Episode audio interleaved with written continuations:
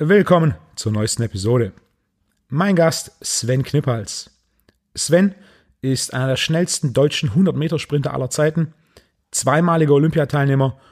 Er hat in England fünf Jahre lang Chiropraktik studiert und ist offizieller Chiropraktor des Deutschen Leichtathletikverbands. Er arbeitet ebenfalls mit den schnellsten Sprintern Deutschlands im Bereich Krafttraining und Chiropraktik. Ich kenne Sven seit 2015 und wir arbeiten seitdem zusammen. Ebenfalls bin ich Co-Autor seines Buchs Mach dich schneller. In der folgenden Episode sprechen wir über Sprint, Chiropraktik, was man machen muss, um schneller zu werden, Krafttraining für mehr Geschwindigkeit und einiges mehr. Viel Spaß bei der Episode.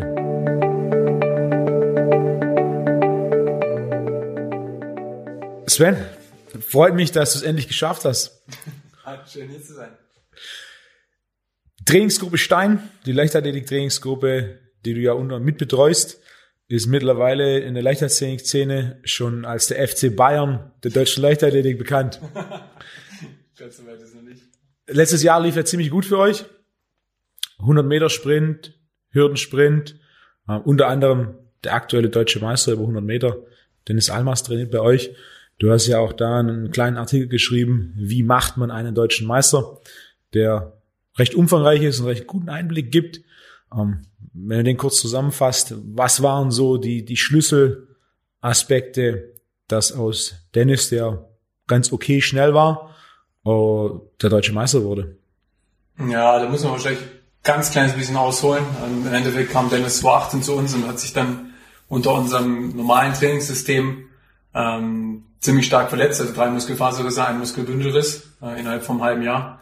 Und ähm, alles im hinteren Oberschenkel? Alles hinter Oberschenkel, zweimal rechts, ne, dreimal rechts, einmal links. Und das Jahr danach haben sowohl Alexion als auch ich aufgehört und seitdem nehmen wir, übernehmen wir einen sehr großen Teil der Trainingsgruppe Stein. Also Ronald Stein ist der Bundestrainer Frauen, aber für alle Staffeln. Alexander John, Bundestrainer Männer, 110 Meter Hürden, ex 110 Meter Hürdensprinter und ich mache den Kraft und Athletik und ähm, bisschen Ernährung. Chiropraktik. Chiropraktik. Du bist ja auch mittlerweile leitender Chiropraktor. Nee. Alles haben sie geändert in der. Nee, nicht geändert. Es ist einfach, ähm, es gibt keinen Chiropraktor explizit als Eigenfunktion. Also ich bin Teil des medizinischen Kompetenzteams okay. als Chiropraktor. Der, der, Titel hat sich geändert. Vom Deutschen Leichtathletikverband. Genau. Ja. Mhm. Genau. Und im Endeffekt haben seit 2018, also Ende 18, haben sowohl Alexander John als auch ich aufgehört. Und wir betreuen unsere eigene Trainingsgruppe. Das heißt, wir kennen die Jungs A ziemlich gut, wir kennen Ronald Stein sehr gut. Johnny hat, glaube ich, neun Jahre zumindest neben und unter Ronald trainiert. Ich habe sechs Jahre unter Ronald trainiert. Das heißt, wir kennen das System sehr, sehr gut und kennen kannten dementsprechend auch relativ gut die Punkte, die nicht immer funktionieren. Und ähm, Ronald hat uns extrem viel Vorschusslorbeeren oder Vorschussvertrauen gegeben, konnten sehr, sehr viel von dem umsetzen, was wir wollten oder eigentlich alles, wenn wir es gut argumentieren konnten. Und bei Dennis war es dann eben so, immer wieder Beugerprobleme, immer wieder Krämpfe.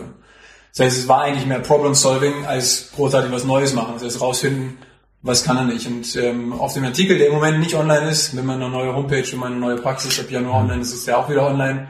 Ähm, was man eben am Anfang sehr, sehr gut gesehen hat, als er zu uns kam, haben wir, ich habe ich ein Foto noch von ihm, wie er eine 5-Kilo-Scheibe über Kopf hält. Und also eigentlich es wäre eher so, als wenn er drauf eine SMS tippt, das Ding hängt vorm Kopf. Ja, also kann konnte nicht strecken, hängt völlig im Hohlkreuz. Ähm, ja, und dementsprechend, das war halt aus chiropraktischer Sicht oder einfach auch wenn du ein bisschen Plan von Training hast, dann weißt du, was dabei arbeitet und was nicht. Das Aufarbeiten, viel Kontrolle reinbringen, der war schon ein Athlet, der 180 tief gebeugt hat, aber war eine ordentliche Knie, tiefe Kniebeuge, aber runterfallen lassen, hochgekrepelt, bisschen krumm, wenig Kontrolle und da halt einfach Stück für Stück aufge, aufgeräumt. Ernährung aufgeräumt, ganz, ganz großes Thema und dementsprechend, ja, dann sukzessive ihn einfach an eine Leistungsfähigkeit herangetastet. Im ersten Jahr war es noch so, dass er einen Wettkampf absagen musste und dann in der Halle 668 gelaufen ist. Also ein Wettkampf und zwei, drei Trainingseinheiten sind ausgefallen aufgrund von Beugerproblemen. Und letztes Jahr ist kein einziges Training, kein einziger Wettkampf ausgefallen. Und dann stand dann am Ende Hallendeutscher Meister 660 Bestleistung, draußen 1008 beim Deutschen Meisterschaften 1009.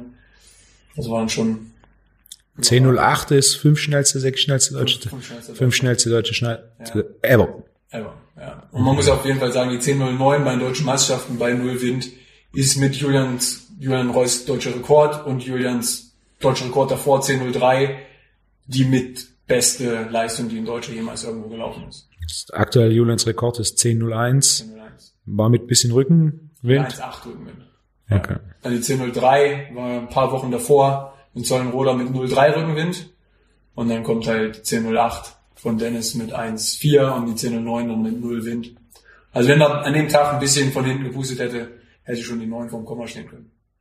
Der erste Deutsche, der an den neuen Form Komma hat, in, Regulär mit nicht zu viel Rückenwind. genau, sind zwei Leute, also Julian und Martin Keller, beide 9,99. Julian einmal 10,00. Ich kann mich erinnern, mal ein Video gesehen zu haben. Wer war der letzte Konkurrent von Usain Bolt, der Amerikaner, der schon ewig lang dabei ist? Tyson Gay. Tyson Gay, der danach, der davor auch schon mal gesperrt war. Gatlin. Ich glaube, wenn ich mich richtig erinnere, war es Gatlin, der auch die 100 Meter gerannt ist und alle 10 Meter hatten sie so einen Ventilator. Ja. Also haben sie Rü- Rückenwind simuliert. Japan. Ähm, und dann war es, ich weiß nicht mehr was es war, aber irgendwie 9,2, 9,3. Ja, ich glaube 9,32 oder so. Äh, so, so, sowas war dann, hat er, ist er gelaufen mit quasi alle, alle 10 10 Meter. pro Sekunde Rückenwind im Prinzip, ja. Also ein, ein kleiner Sturm im Rücken. Ja, ja klar. Also, was man dabei auch wieder sagen muss, es muss halt erstmal laufen. Also das überhaupt hinzukriegen, schon, Dass du grundsätzlich so schnell bist oder dass du mit dem Rückenwind laufen kannst. ja, dass du damit laufen kannst. Also es gab das Gleiche oder sowas Ähnliches mal 15 Jahre davor mit Ben Johnson. Der hat sich bei 40 Meter mit dem Oberschenkel olympischer Griff äh, gezubbelt. ja, ja, gezuppelt. Cool, das heißt, ähm, Kniebeuge war schon da, aber diese exzentrische Kontrolle, langsam ablassen. Ja. Jemand, der hat einen extrem dichten Oberschenkel, der haben wir noch nicht komplett gelöst. Chlorella hat einiges gelöst. Und ja, viel hintere Kette. Sein Kreuzheben-Bestleistung vorher waren 140 Kilo. Äh, Jetzt 200. Okay. ähm, wir machen, haben keine, kein einziges Mal wirklich richtig tiefe Kniebeugen gemacht. Also als Volumen im Glock auf Kniebeugen relativ viel gemacht, hat er jetzt gerade gestern 160, in der, nach der Heimsaison 155 Ich gemacht. habe das Video gesehen, das war richtig schön tief. Genau, macht er schön, ja. Und dementsprechend jetzt 160, man könnte er wahrscheinlich auch wieder 180 beugen, aber halt gut, schön und hat dafür eine hintere Kette, die funktioniert. Das ist das eine, also das ist der Teil, in dem ich mit Sicherheit relativ viel ähm, zu tun habe. Das andere ist das, was Alex auf der Bahn macht, sehr, sehr gut. Gute Auswahl, gutes Cueing. Ähm, fordernd, aber wir machen keinen Hobbysport. Also es ist schon, wir machen nicht wenig, ja, aber wir versuchen trotzdem die Qualität so hoch wie möglich zu halten und dann Vor- und Nachbereitung. Also es ist nicht nur, was ist Training, 6x60 Meter, 9x90, irgendwie sowas, sondern du hast ein Warm-Up-Programm, verschiedene Warm-Ups-Programms, fünf Stück haben wir insgesamt, in Nachbereitung und so weiter. Also das ist schon jetzt insgesamt sehr, sehr breit aufgestellt. Ja. Wie viel Zeit kostet es die Woche? Oder wie viel Zeit investierst du die Woche? Ich selber. Ja, Im Moment sind es vier Stunden zweimal. Also im Moment bin ich dienstags und donnerstags vormittags da. Plus alle Telefonate mit Johnny. ähm, ja, zehn Stunden plus ich bin immer am Kopf dabei. Ein kleiner Teilzeitjob nebenher, neben dem Job als Chiropraktor. Genau. Da gehst du jetzt auch demnächst Januar an den Start mit eigene Praxis Genau. plus Trainingsfläche. Genau, ab dem 4.1. der Chiro. genau, eigene Praxis und dann halbe Etage drüber mit zwei befreundeten Trainern aus Leipzig. 210 Quadratmeter Trainingsfläche, 375 Quadratmeter Personal Training Gym. Ist noch nicht fertig. Ich hoffe, jetzt liegt der Estrich, sollte diese Woche liegen.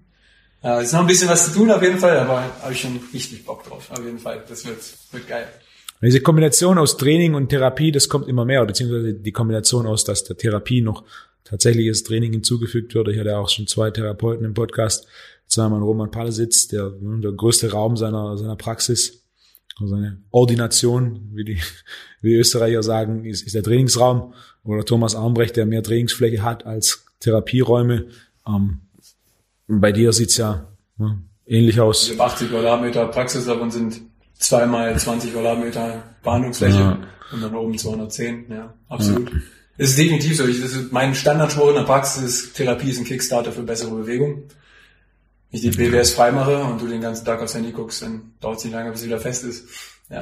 Das sind dann die Patienten, die einmal die Woche dann vorbeikommen. Ja, wobei ich die nicht oft habe. Also ich haben wir schon mal drüber ja. gesprochen. Ich bin kein Mensch, der Dinge gerne verkauft. Ähm, wenn sich Leute dazu entschließen, keinen Bock zu haben, bin ich Dienstleister, mache ich gerne, können sie gerne regelmäßig kommen. Ich kümmere mich drum, dass es so gut es geht geht, aber es ist nichts, was ich forciere. Ich, sage denen, du musst deinen Arsch bewegen. Und ähm, ja, dadurch, dass ich ziemlich voll bin, ist es halt auch schwierig. Also wenn du halt lange warten musst und es halt nur so halb willst, dann wartest du meistens nicht. Logisch. Und jetzt dann in Zukunft auch noch mehr die Möglichkeit, dass der, der, wenn was gelöst ist, die Möglichkeit hat, direkt nebendran zu trainieren. Genau. Deswegen war ich jetzt auch, und jetzt bin ich jetzt gerade da, noch die B-Lizenz bei dir, um da nochmal ein bisschen tiefer einzusteigen. Dann ein bisschen nachhaltiger zu machen. Absolut. Das, ja. ja. Ja, es ist ja auch wirklich einfach so, dass du ähm, aber die ganz klassischen Muster, jeder Patient, sehr, sehr, sehr viele Patienten haben eine Beckentorsion. Das kann man darüber argumentieren, ob ein bisschen schief nicht auch normal ist, aber es gibt wenig Patienten, bei denen ich nicht irgendwas am Becken mache. Ähm, und es gibt keinen Patienten, bei dem nicht die Brustwirbelsäule ein Thema ist. Und beide sind Themen, die einfach trainierbar sind. Stabilisation am Becken, Streckung der Brustwirbelsäule. Ob man es richtig gut hinbekommt, ist eine andere Thematik bei so viel Sitzen und Stress und so weiter. Aber das gar nicht anzugehen oder halt nur mit einem Gummiband oder mit ein bisschen Planken. Für die Leute, die wirklich Bock haben, das zu lösen, gibt es dann eine vernünftige Lösung. BWS-Extension, bin ja auch großer Freund vom, vom Nackendrücken, um da die BWX-Extension zu verbessern, vorne zu öffnen, hinten zu stärken und äh, das Ganze ein Tick nachhaltiger zu machen. Ja, genau ja. das und das sind halt einfach Sachen, das ist nicht, du zeigst es einmal und dann machst du es zu Hause, schon gar nicht, wenn es um eine Langhantel geht. Und das ist eben wirklich immer wieder das Thema. Du zeigst natürlich Patienten, hier gibt's kleine Hausaufgaben, ein bisschen dehnen und so weiter. Also selber, wie hoch da die Rate ist von denen, die es machen und die es gut machen. Ähm, und dementsprechend ist für mich immer das Thema, es geht dann um Qualität. Und Qualität ist eins zu eins. Für die Leute, die es dann können, dann kann ich auch gerne Pläne schreiben oder halt einfach nur Ratschläge geben, das ist völlig in Ordnung. Aber die große Zahl der Leute kann es nicht, macht irgendwas, das strukturiert machen, ist so ein bisschen meine Aufgabe, Grundschule für Krafttraining, so ein bisschen der Kerngedanke als eins, neben der, neben der Leichtathletik-Thematik. Aber eben Leute, die entweder schon Krafttraining machen, aber du weißt nicht so, wie du es dir vorstellst, oder die, die Angst haben, Krafttraining zu machen, mhm. oder die, die nur am Gerätepark sitzen und eigentlich nur dreimal zwölf bis 15 Wiederholungen im Kreis die mal ranzuführen an freie Gewichte, an eine vernünftige Progression, wo ist eigentlich das Ziel, was sollst du machen, das ist so ein bisschen der Plan. Und die andere Punkt ist, ich sehe mich nicht 40 Stunden an der Bank. Ja, ich habe Bock, mich zu bewegen und ja. dann habe ich ein eigenes Gym. Auf den Punkt, definitiv. Ja. Auf die Chiropraktik aufbauen. Weil, was ich, was ich vor fünf Jahren gelernt habe, als wir uns kennengelernt haben, dass es einen Unterschied gibt zwischen Chiropraktiker und Chiropraktor. Ja. ja. Das passt natürlich auch.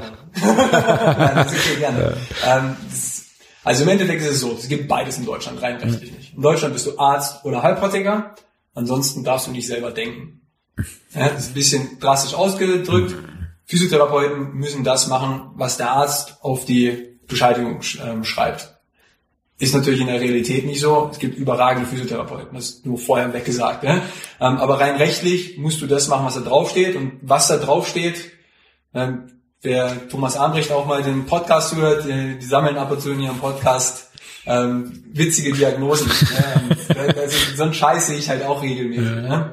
Ähm, ja, also mein, eine Sache, das ist schon ganz, ganz normale Diagnose, HWS-Syndrom. Ja, Ischio-Lumbalgie. Ja, Rücken tut weh, Lumbalgie, äh, Lumbago. Also das sind so Sachen, naja.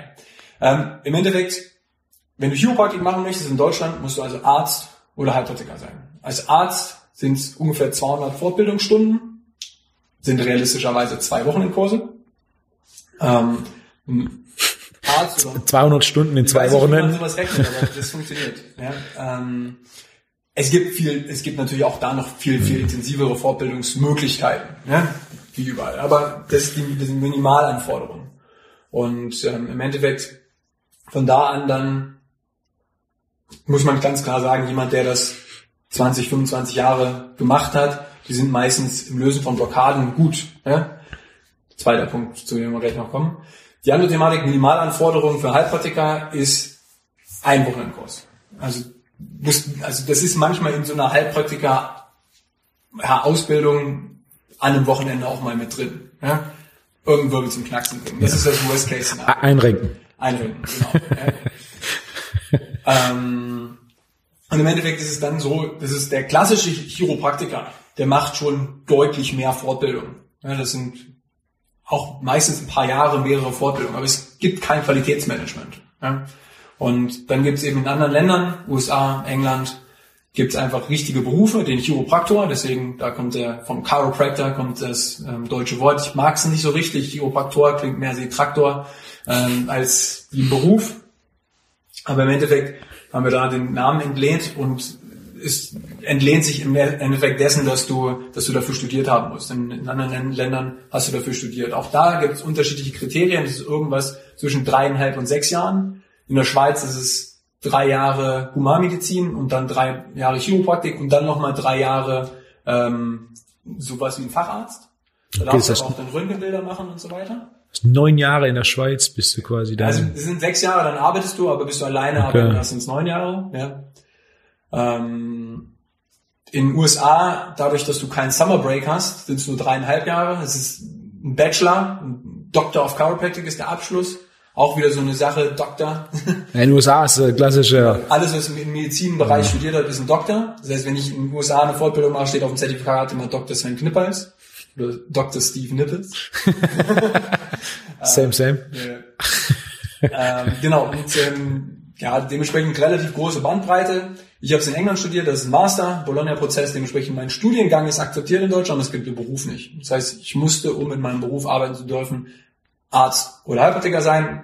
Bin ich Heilpraktiker geworden, ist die kürzere Variante. Auch das nochmal für alle Leute, die denken, Heilpraktiker ist ein Beruf. Ist kein Beruf, ist eine Bestätigung, dass man keine Gefahr für die Volksgesundheit ist. Ähm, dementsprechend, man geht zum Gesundheitsamt, sage ich möchte Heilpraktiker sein, dafür muss ich 25 sein, einen Hauptschulabschluss haben, muss ein polizeiliches Führungszeugnis und eine Bestätigung vom Arzt, dass ich nicht Malle in der Birne bin. Ähm, dann kann ich zu dieser Prüfung gehen. Wenn ich die schriftliche Prüfung bestehe, komme ich zur mündlichen. Da sitze ich normalerweise, das ist auch in jedem Landkreis anders, normalerweise sitze ich da mit zwei Heilpraktikern, einer neutralen Person und zwei Ärzten, krieg 45 bis 60 Minuten Dauerfeuer auf irgendwelche Fragen, meistens alles so Richtung ähm, Notfallthematiken, sowas zumindest bei mir. Ich hatte ein bisschen Glück auch ja in äh, Hannover und hatte eine Neurologin drin und Neurologie und Chiropraktik-Studium, das funktioniert ganz gut. ähm, dementsprechend bin ich da relativ entspannt durchgegangen und dementsprechend bin ich Heilpraktiker, der Chiropraktik macht. Ja, ähm, aber ich sehe mich als Chiropraktor und das ist für mich der entscheidende Unterschied. Klassischerweise ist Chiropraktik eine Therapieform.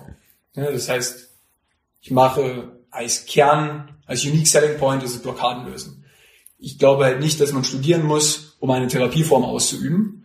Und ich denke, du sollst einen Beruf ausüben. Und zu dem Beruf des Chiropraktors ist mit Sicherheit Blockaden lösen ein ganz, ganz entscheidender Teil. Ja, es ist der Unique Selling Point, aber es geht erstmal darum, von wem habe ich die Finger zu lassen. Vernünftige Differentialdiagnostik ist ein ganz, ganz entscheidender Punkt. In Deutschland sehr viel seltener wichtig als in anderen Ländern, weil ich bin zwar ausgebildet als Erstkontakt, aber ich bin immer allerletzt Kontakt. Ich war schon überall. Nichtsdestotrotz, irgendwann kommen ja Patienten das erste Mal auch zu dir. Das heißt, Differentialdiagnostik, von wem muss ich die Finger lassen? Ganz, ganz wichtiger Punkt. Und dann Case Management. Ja, dementsprechend einfach wissen, was musst du tun. Ja, einfach mal Dinge zu ordnen. Die Leute waren überall. Knie nicht vor die Fersen, äh, Knie, äh, Knie nicht vor die, vor die Zehenspitzen bei der Kniebeuge. Mein Knie tut weh, ich soll bloß keine Kniebeugen machen und so weiter. Das, ist, das sind Sachen, glaube ich, die jeder Trainer mhm. kennt. Ja. Das ist das, was ich mache. Ja, was kann ich eigentlich machen? Bin vor fünf Jahren mit dem Knöchel umgeknickt, danach bin ich drei Monate auf Krücken rumgelaufen. Jetzt kann ich den Fuß nicht mehr bewegen. Ja, rein da, musst du bewegen, sonst ist es für immer komplett weg, wenn es nicht schon längst weg ist. Ja, und so, so eine Sachen, Ängste nehmen, ist, glaube ich, ein ganz, ganz wichtiger, wichtiger Teil. Und dann ja, der Klassiker einfach bei mir Low Back Pain, Rückenschmerzen und Bandscheibenthematiken. Ja, was kannst du bei Bandscheibenthematiken machen? Und es ist definitiv nicht aufs Sofa legen und warten. Ja. Und wann ist es natürlich auch einfach nötig zu operieren. Auch das ist, ähm, kommt nicht super oft vor, also landet nicht super oft bei uns dann. Ähm, aber die Chiropraktik löst nicht 100% der Probleme. 99 Nein, definitiv nicht. Also, ist schwer, ich, ich habe da keine Statistik. Ich bin, Ja. ich bin zwar auch ein Statistikfan, aber das habe ich noch nie ausgerechnet. Ähm, hundertprozentig. Du kriegst es normalerweise mit einer gut laufenden Praxis nicht mit. Die Leute, die, denen es nicht gefällt, die siehst du halt nie wieder. Das kriegst du häufig nicht so richtig mit. Ich denke schon, dass wir einen großen Prozentsatz der Leute helfen. Ziemlich 100 Prozent gibt's, ne? 100% gibt's nie. Ne? Das ist auch immer ein bisschen Nasenfaktor, auch, auch einfach Stil. Ne? Also ich bin definitiv, da ich aus dem Leistungssport komme, ich an die 90 Kilo gewogen habe, äh, 85 Kilo und ein bisschen Kraft habe. Ich bin nicht super soft. Ich kann relativ soft, aber ist nicht mein Stil. Ähm, dementsprechend kommt eben der ein oder andere Patient ähm, auch von mir, geht lieber zu einem Kollegen, weil er denkt, da ein bisschen softer ist auch in Ordnung. Wobei, wenn mir das jemand sagt, mache ich es auch gerne anders, aber das pa passiert halt auch nicht immer. Ne? Man ist dann schon immer eine Respektsperson, wo dann auch ungern Kritik geäußert wird. Was eine Kritik ist, die ich gerne höre. Das heißt, wenn einer meiner Patienten zuhören sollte, gerne sagen, hier, das passt mir nicht so, passe ich gerne an. Ähm, aber eben individueller Stil ist immer, immer definitiv ein Thema. Ja. Ich hatte mal eine Thematik, ähm, mein Chef ist deutlich kleiner, deutlich leichter als ich. Da einen Patienten, der an die zwei Meter über 100 Kilo, dem hat er die Brustwirbelsäule hat einfach nicht locker gekriegt. Und dann gehen sie mal zum Kollegen, der macht das locker. War Montagmorgen, mein Chef war mit der Liege, damals haben wir noch mit äh, tragbaren Liegen gearbeitet, war mit der Liege auf einer Fortbildung, stand halt morgen unaufgebaut, ich habe die aufgebaut. Erster Patient, dieser Patient, mit der Ansage, ja, der Kollege macht das mal ordentlich, also nicht ordentlich, greift, packt ordentlich zu. Ich leg den hin, roll den rückwärts, Bank bricht durch. Das Hersteller nicht eingezogen. Der, der Hersteller Tuli, ähm, von dem ich jetzt auch meine Bänke beziehe aus den USA, dem das geschickt, sind 25 Jahre noch nie passiert. Der Patient kommt bis heute noch öfter mal, also von daher das äh, relativ entspannt, ist nichts passiert, aber ist natürlich erstmal ein Schock. Hat er- allem mit der Ansage, Ah, der Patient auch eine gute Geschichte. Ja, Der Chiro- Chiropractor hat mich so hart adjusted, dass sie, dass sie äh, Liege durchgebrochen ist. Genau. Ja. Nee, aber um den, den Punkt zu Ende zu schließen, das ist Chiropraktiker, oft wenn ich das erzähle, glaube ich, kommt es auch nicht so rüber, wie ich wie ich es eigentlich rüberbringen möchte. Ne? Ähm, Chiropraktiker haben absolut ihre Berechtigung. Wenn sie es ethisch und moralisch richtig machen. Das ist nochmal eine zweite Facette, die in der Chiropraktik im Allgemeinen, auch in den USA, bei studierten Chiropraktoren, aber in Deutschland eben auch bei vielen Chiropraktikern ist, Chiropraktik ist effizient, du kannst relativ schnell behandeln und dann kannst du auch relativ schnell in eine High-Volume-Praxis umschlagen und mal versuchen, 100, 200 Leute am Tag zu sehen. Nicht mein Stil, ist eine Gelddruckmaschine, halte ich nicht für sinnvoll und dann degradierst du dich selber zu lebenden Aspirin. Das heißt, fünf bis zehn Minuten. Das war eineinhalb. Okay, Das ist ein Open. Room, Ja. 5, 8, ne, geht jetzt bei Corona dann sowieso nicht, aber 5, 8, 10 liegen und dann läufst du im Kreis und dann Whole Spine Bilateral. Ja, kann man machen, muss man nicht machen, ist günstig. Ja, ist nicht meins und dafür muss man nicht studiert haben. Ja, Aber das hat dann im Endeffekt nichts mehr mit Testen und Assessment und hast halt einen Ersttermin, ja. der ist eigentlich nur da, um clear to adjust. Alle Risikofaktoren, die du so bestimmen kannst, raus und dann man jedes Mal locker machen, was Festes. Ja. Funktioniert, also ne, für einen Prozentsatz, für Low Budget vielleicht auch nicht schlecht. Wenn du Akkordarbeit. ein Problem managen möchtest, nicht das Richtige, meiner Meinung nach. Akkordarbeit, Hauptsache knacksen. Ja, ja, ich meine, auch das ist ja auch ein Punkt. Ja. Der Placebo-Effekt beim Lösen von Blockaden ist ganz hoch. Ich sage, bei jedem Patienten, bevor ich ihn das allererste Mal behandle, erkläre ich ihm, was Einrenken ist, was Adjusten, Blockade lösen. Ich habe immer noch kein gutes Wort dafür gefunden. Ist, äh, Was ist Einregen? Einrenken ist wirklich, wenn eine Schulter ausgekugelt ist, wird die wieder eingerenkt. Ja, wenn, wenn, Adju adjusten. ja, genau, dann wird die eigentlich adjusted. Genau. Nein, wenn, wenn ein Gelenk wirklich seine komplett, Position komplett verloren hat, dann wird die eingerenkt. Und wenn eine Wirbelsäule ausgerenkt wird, ist wahrscheinlich, dass du querschnittsgelähmt bist. Ja, also, und eine Halswirbelsäule nicht gut.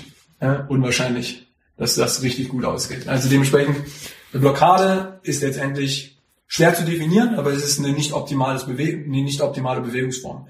Bei den Hardcore-Chiropraktoren gibt es den sogenannten Subluxation-Komplex, ja, Subluxation, das heißt Zwischenschritt aus einer Luxation, also einem ausgerenkten Gelenk und einer optimalen Position. Das heißt, man geht davon aus, dass die Position nicht da ist. Man sieht es nicht wirklich auf Röntgenbildern, deswegen ist es da schon ein bisschen diskussionsfähig. Ähm, und der Subluxationskomplex beschreibt letztendlich eher fast schon ein pseudo-religiöses Thema. Das heißt, man, der Subluxationskomplex hält den Körper davon ab, die angeborene Intelligenz zu aus, auszudrücken. Ne? Express innate intelligence. Ist ein Thema, ich bin definitiv beim Thema dabei, es geht nicht nur um Schmerz, hundertprozentig. Das heißt, ich löse eine Blockade auch dann, wenn sie nicht gelöst werden muss, zwangsweise, weil nichts wehtut. Ja, da bin ich hundertprozentig dabei. Aber auf dem anderen, auf der anderen Seite ist es extremst, jedes Gelenk muss perfekt immer funktionieren.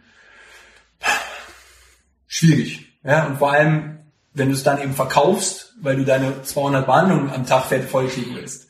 Ganz schwierig. Gute Geschichte und dann Leute durchfeuern. Genau. Mag ich nicht. ich war relativ lange, vier Jahre Vizepräsident der Deutschen Chiropraktorengesellschaft, zusammen mit meinem ehemaligen Chef. Wir sind jetzt beide im März zurückgetreten, ganz kurz vor Corona. Ähm, vier Jahre Lobbyarbeit gemacht. Einfach, es gibt 200 Chiropraktoren in Deutschland. In die deutsche Chiropraktorengesellschaft kommt man nur rein, wenn man es richtig studiert hat, nach internationalen, nach international akkreditierten Studiengängen. Es gibt ein paar Studiengänge, die international nicht akkreditiert sind. Du hast, haben einer in Deutschland. Du hast in England studiert? Ich habe in England studiert, in Bournemouth. Wo, wo kann man das noch in Europa studieren? Ähm, Wales, in Cardiff, oder bei Cardiff, Glenmorgan heißt es. Dann Dänemark, Odense. Du hast noch in London mittlerweile eins und ein McTimoney College, ein bisschen abgespacede Form von Hioback, aber auch bei London. Was heißt abgespaced? Sehr, sehr soft. Viel, viel Energie. Also, Okay. also der Technikteil geht dabei sehr, sehr stark. So mit Schwungschalen. Nee, sowas nicht, aber ähm, die, auch da, die, die sind jetzt akkredit- akkreditiert, das heißt, der, der ganze akademische Teil daran, der muss gewisse, äh, ähm, gewisse Kriterien erfüllen, aber der Technikteil lässt natürlich viel Spielraum. Ne? Ähm, dann hast du Barcelona, das IFAC in Frankreich, ist glaube ich in Paris, aber hat irgendwie noch eine Nebenstelle in Toulouse oder sowas, bin ich nicht ganz hundertprozentig dabei.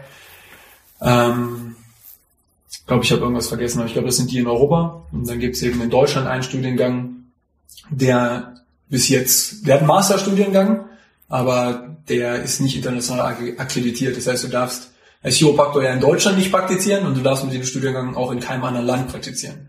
Das heißt, du machst einen Master für, ich glaube, über 50.000 Euro, mit dem du nicht arbeiten kannst. Gut, ich habe auch einen Master, mit dem ich in Deutschland nicht arbeiten kann, aber ich dürfte damit wenigstens in England arbeiten. Ja. Ähm, und in einigen anderen europäischen Ländern eben auch, so knapp zwei Drittel. Aber ja, und dann ist es halt USA, Japan. Du darfst in Deutschland damit nicht arbeiten, aber dadurch, dass du Heilpraktiker bist. Ja, das, also du musst nochmal Heilpraktiker werden. Aber wie gesagt, ich könnte ja auch einfach Heilpraktiker werden und mir ein YouTube-Video in Chiropraktik angucken und sagen, mal Chiropraktik. Geht auch. Eine Crack Compilation und dann Das auch ein das, das mit dem Hammer, das ist gut, das möchte ich machen. Ja, der, ja. der ist geil. Ja, aber gut, der- das ist ja kein Chiropraktor, aber der ist Chiropraktor. Ja.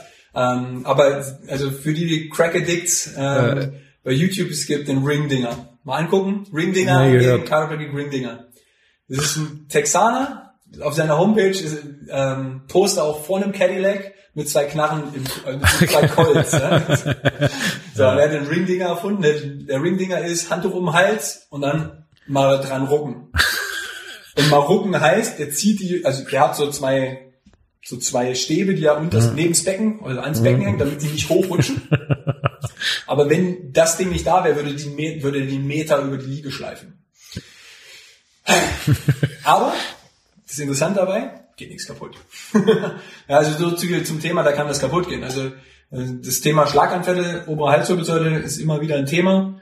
Ähm, es ist im Endeffekt so, dass es mal eine Studie gab, in der geguckt wurde von Leuten, die einen äh, intervertebral, eine intervertebrale Arterieninsuffizienz hat, also sprich einen Schlaganfall aufgrund eines Thrombus in der Intervertebralarterie.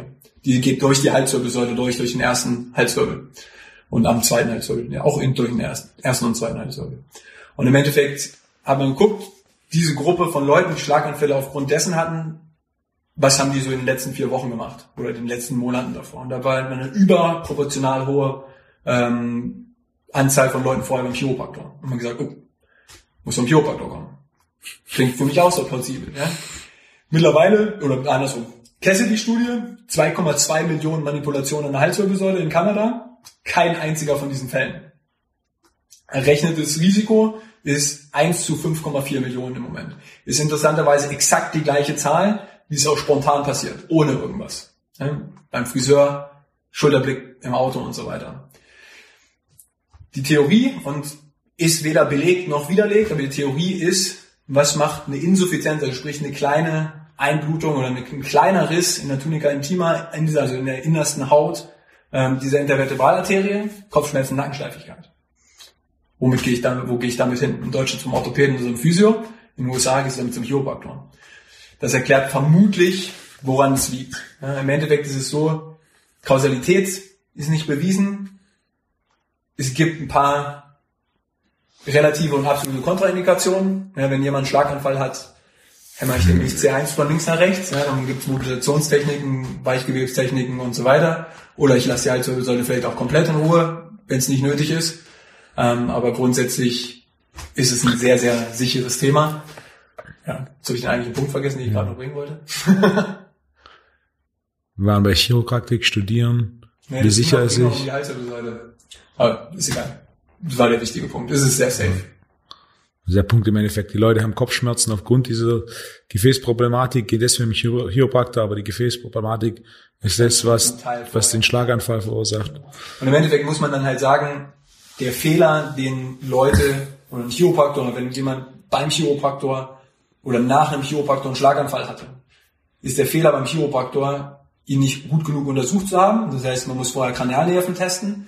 Aber es ist halt nicht zwangsweise, dass du das schon siehst. Ja, das ist immer das Thema. Häufig ist es eben auch, wenn man sich so die Fälle anschaut, eben ist es relativ häufig so, dass die oft da waren, ohne dass sich irgendwas verbessert hat. Und das sollte halt ein Warnzeichen sein, dass du sagst, hey, wir haben jetzt ein paar Mal die Halswirbelsäule behandelt, wird nicht besser, Kopfschmerzen, Nackensteifigkeit, sowas, geh mal zum Arzt. Ja, das muss dann differentialdiagnostisch für dich auf jeden Fall eine Option sein, wenn du halt einfach weiter durchhämmerst oder weitermachst, ohne zu denken. Das ist, das ist dann der Fehler, der dir passiert sein kann.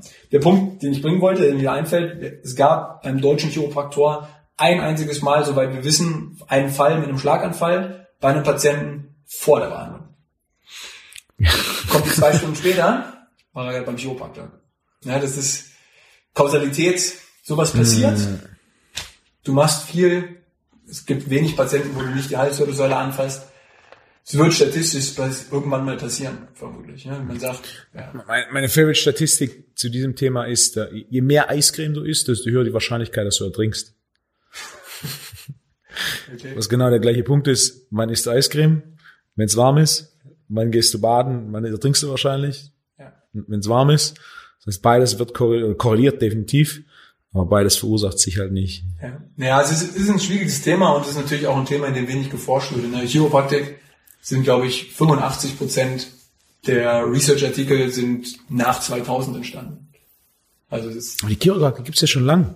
ja, Der erste, der es groß verbreitet hat, war Dr. George Goodhart. Oder? weißt du mehr als ich? Ja. Ja, also Chiropraktik erfunden, 1895, im gleichen Jahr wie Röntgen.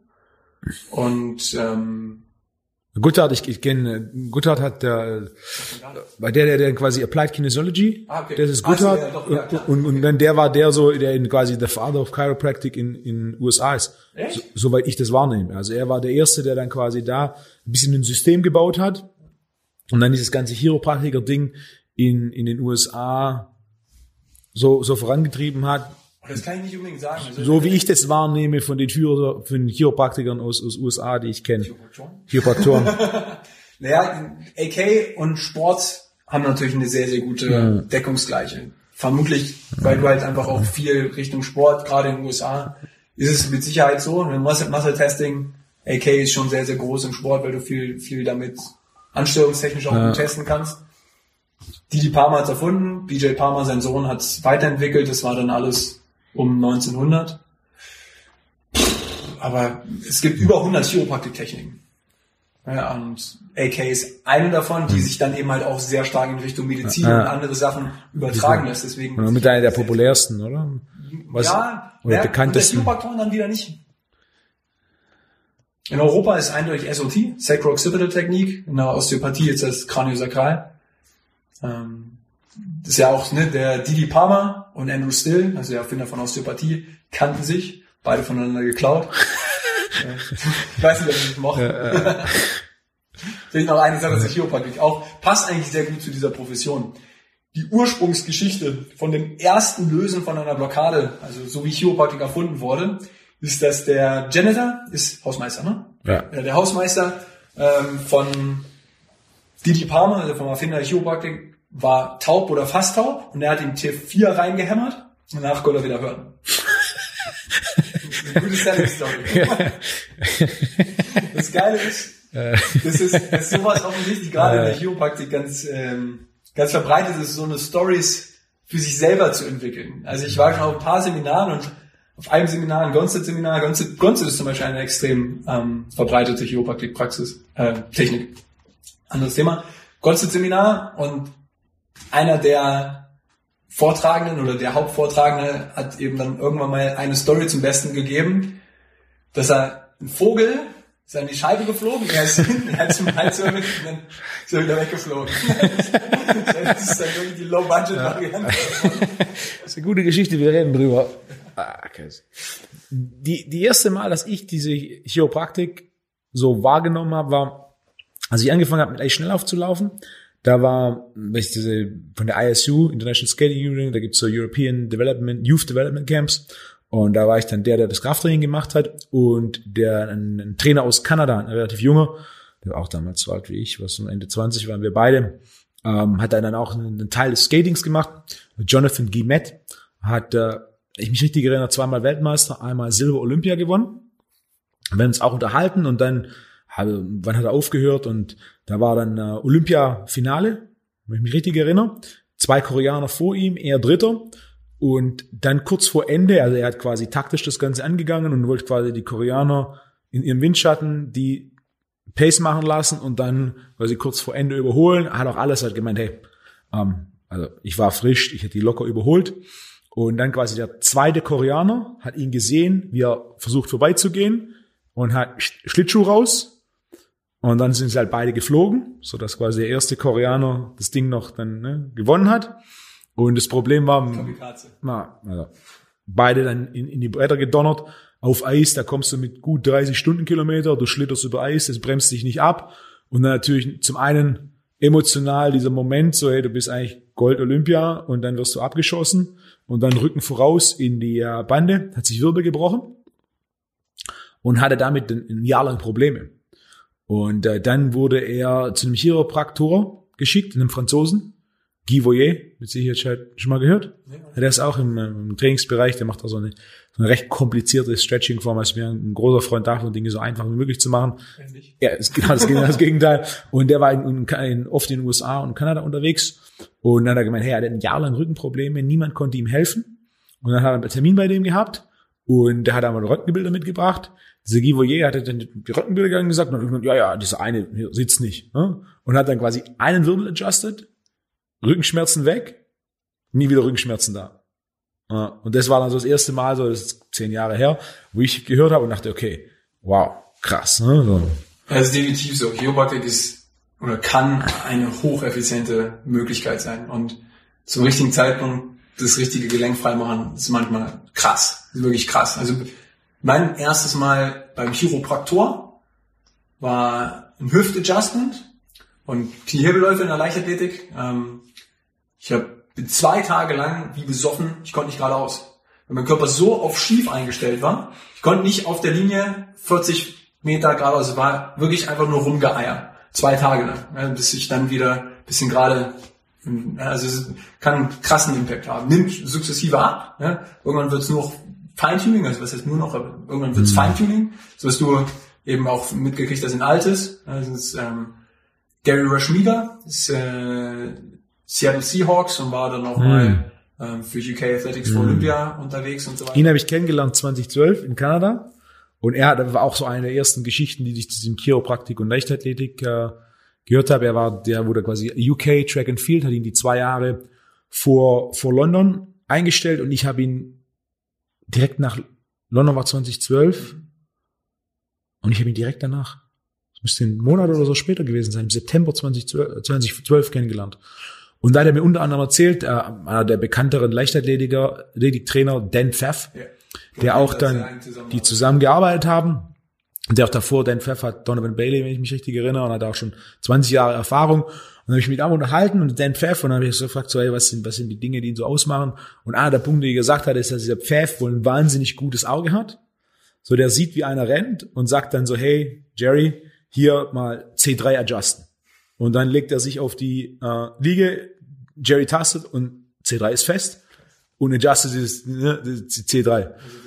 Oh, oh, ja, und so ist, aber am Ende vom Tag ist ja auch nur eine Software. Ich habe damals, ich habe 2015 Dan Pfaff kennengelernt bei Altis in, in Arizona. Was war der damals? Mitte 60. Ja, das heißt, der hat 30, 35 Jahre lang Leichtathletik beobachtet, von morgens bis abends, hat dann wahrscheinlich oftmals gesehen, irgendwas passt nicht. Ah, okay, C3 hat nicht gepasst. Und dann hat er irgendwie dann quasi unterbewusst schon abgespeichert, okay, wenn ich so und so was wahrnehme, nach 30, 35 Jahren Leichtathletik beobachten und vor allem Leichtathletik auf diesem hohen Niveau beobachten, ähm, das war auch so ein Ding. Ja, das ist eben das mit dem Feintuning. In Altes ist es halt wirklich so, da liegen drei Ligen, die haben Physio, Cairo und laufen sich ein und dann ja irgendwie da zwickt so ein kleines bisschen, komm her, zack, Fuß frei und also es ist schon krass groß. Altings ist ja auch gerade in der Leichtathletik schon ein bisschen besonderes Konzept. Hieß davor, ich glaube, World Athletics Center, haben sie geändert. Ich habe auch, ich kann mich erinnern, als ich das erste Mal die Website hatte und auch World Athletics Center und dachte, wow, das ist halt so ein Riesengebäude. Ja. Und dann, ich war dann dort und damals hatten sie schon das auf Altes geändert. Es gibt kein Gebäude. Ja. Das ist von einem Community College. Das ist Paradise Valley Community College äh, nördlich von Phoenix, wo sie einfach nur ein paar Morgende den, äh, den Track, die Tartanbahn mieten. Ja, ansonsten, ja. mittlerweile haben sie so eine kleine Gerade, wo zwei Laufbahnen sind für 70, 80 Meter oder sowas und ansonsten Grass Track. Ja, es ist, und da trainiert ja. aber Aris Merritt, ja. Rekordhalter über 110 Meter Hürden. Ja. Und ähm, ist es Wir haben 110, also ich würde sagen, es gibt keine Leichtathletik-Trainingsgruppe, die so viele und so eine hohe Dichte an also als ich dort war, da kann, ich kannte fast niemanden. Und dann war der eine, ah, der hat Silber gewonnen, Weitsprung. Dann dieser Merit, ah, der ist Weltrekordhalter über, über Hürden und Olympia Gold und ah, das. Und ich dachte, okay. Ja, Fabrice Lapierre, ja. das ist wahrscheinlich der Weitspringer, der hat Silber gewonnen. Das war in Australien. Genau, Fabrice Lapierre. Okay. Ja, äh, ja klingt nicht so was. Ja. ähm, und hinter Greg Rutherford, also die beiden aus dem ja. haben Gold und Silber ähm, geholt ähm, in London. Und ja, es ist schon also zu der Zeit war ich ja auch noch aktiv und sag mal, für mich kam es nie in Frage, wirklich ins Ausland zu gehen, einfach aufgrund von ja, meinem Beruf und dem Umfeld und so weiter, aber es hat mich schon sehr, sehr gereizt, dahin zu gehen. Und ein Punkt, bei dem ich halt sehr, sehr sicher bin, und das ist leider einer der größten Probleme in, in, in der Leichtathletik, ich bin mir sehr, sehr sicher, dass Altes sauber und Sport machen. Dass du nie, nicht in vielen Bereichen, wo sehr, sehr gute Leute mhm. herkommen, immer sein kannst. Und die machen sehr, sehr guten Job mit leicht überdurchschnittlichen Ergebnissen, aber nicht mit den überüberdurchschnittlichen Ergebnissen. Ja, also ähm, Amir Webb, Dritter bei einer, äh, nee, ist sogar, glaube ich, mal amerikanischer Meister geworden in einem schwachen Jahr. Ich glaube 1988 Bestleistung, sowas in dem Dreh. Also das sind schon extrem gute Leistungen, aber es ist halt nicht 1950. Ja, oder? Mal, ich denke, die Location Gerade Arizona ist halt auch Wetter. Ich selber war da, die, als ich dort war bei Altis, war ich zwei Monate dort. Es ist halt, es ist Wüste, es ist trockene Hitze, das heißt, da hat es im August 39 Grad trocken, das ist angenehm. Und halt im, im Winter hat es 20 Grad. Ist immer, eigentlich immer blauer Himmel. Es regnet eigentlich, ich war zwei Monate dort, ich glaube, es hat einmal geregnet. Was natürlich gerade für sowas wie Leichtathletik, ne? ich kenne einer, ein Sprinter, der bei mir, der macht ja so unterem Leistungsniveau Hürden aus Texas. Und bei denen ist dann so, ja, sie trainieren den Großteil des Jahres zu Hause, äh, draußen. Außer wenn es dann, äh, ich habe dann umgerechnet, das waren, wenn es weniger als 20 Grad hat, dann genau, dann muss man in die Halle gehen, weil unter 20 Grad ist zu kalt draußen und so. Dann. das war, aber bei Altes sieht man halt wirklich bei denen, wenn, weiß ich nicht ganz genau, aber wenn 20 Grad sind, laufen die sich mit Mütze warm. Und in London, als ich, als Lang, lange Hose, Jacke, Mütze in, in London bei Olympia war ich Ersatzmann, habe mich warm gemacht, mhm. auf dem Aufwärmplatz mit Jamaikanern und so weiter und ich bin dann, als die Jungs ins Stadion gegangen sind, ich musste auf die Tribüne, 2012, Ähm, aber Jamaikaner, da waren an dem Tag für London, war ein bisschen Sonne, waren 17 Grad, war eigentlich völlig okay. Die halt wirklich in Winterklamotten. also ja, Mütze, Handschuhe, das, das ist arschgeil für die. Und das ist definitiv ein, ein ganz, ganz krasser Punkt. Das ist auch ein Grund, warum wir sehr, sehr regelmäßig nach Florida ins Trainingslager geflogen sind für sechs Wochen. Wenn es einfach immer warm ist, das macht einen riesen Unterschied. Macht einfach einen riesen, riesen Unterschied. Weißt, warm machen, Wärme. Ja, definitiv. Bei euch. Du hast im, End, du hast im, im Endeffekt permanent gutes, warmes Wetter. Du regenerierst einfach immer besser und wir nennen es halt schnell zucken. Du kannst einfach dich deutlich schneller bewegen. Ob das jetzt eine enzymatische Thematik ist mhm. oder einfach nur zentrales Nervensystem oder halt, Weichgewebe. Ja, Weichgewebsthematik ist relativ schwer zu sagen, was es jetzt wirklich ist, aber ich würde sagen, eine Karriere in Florida, exakt die gleiche Karriere in Deutschland, ist mindestens ein Zehntel. aber den, den, den, den halt Laufschlauch, den Laufschlauch, den ihr in Leipzig habt, da wird's dann schon mollig warm im Winter. Ja, mittlerweile ja. Ähm, Solange das Fenster nicht kaputt ist. Genau, das ein Jahr war das Fenster kaputt, da hatten wir neun Grad bei der Tiefpunkt, zwei Wochen waren deutsche Meisterschaften in der Halle. Ähm, mittlerweile sind so Heizstrahler an der Decke und jetzt ist schon gut. Ja, aber es ist kein Sonnenlicht. Deswegen, wir nennen es halt den, den Bunker. Es ist, es ist, für Deutschland sind es überragende, überragende Bedingungen. Bedingungen. Das ist wirklich sehr, sehr gut. Ähm, aber es ist kein Vergleich zu Florida. Wir schauen gerade auf Svens Handy. Unser Sushi zum Abendessen sollte gleich kommen. Was bedeutet, äh, das war's jetzt quasi für Teil 1. Und dann in Teil 2 weiter zu Leichtathletik und Chiropraktik. Okay. Bis gleich.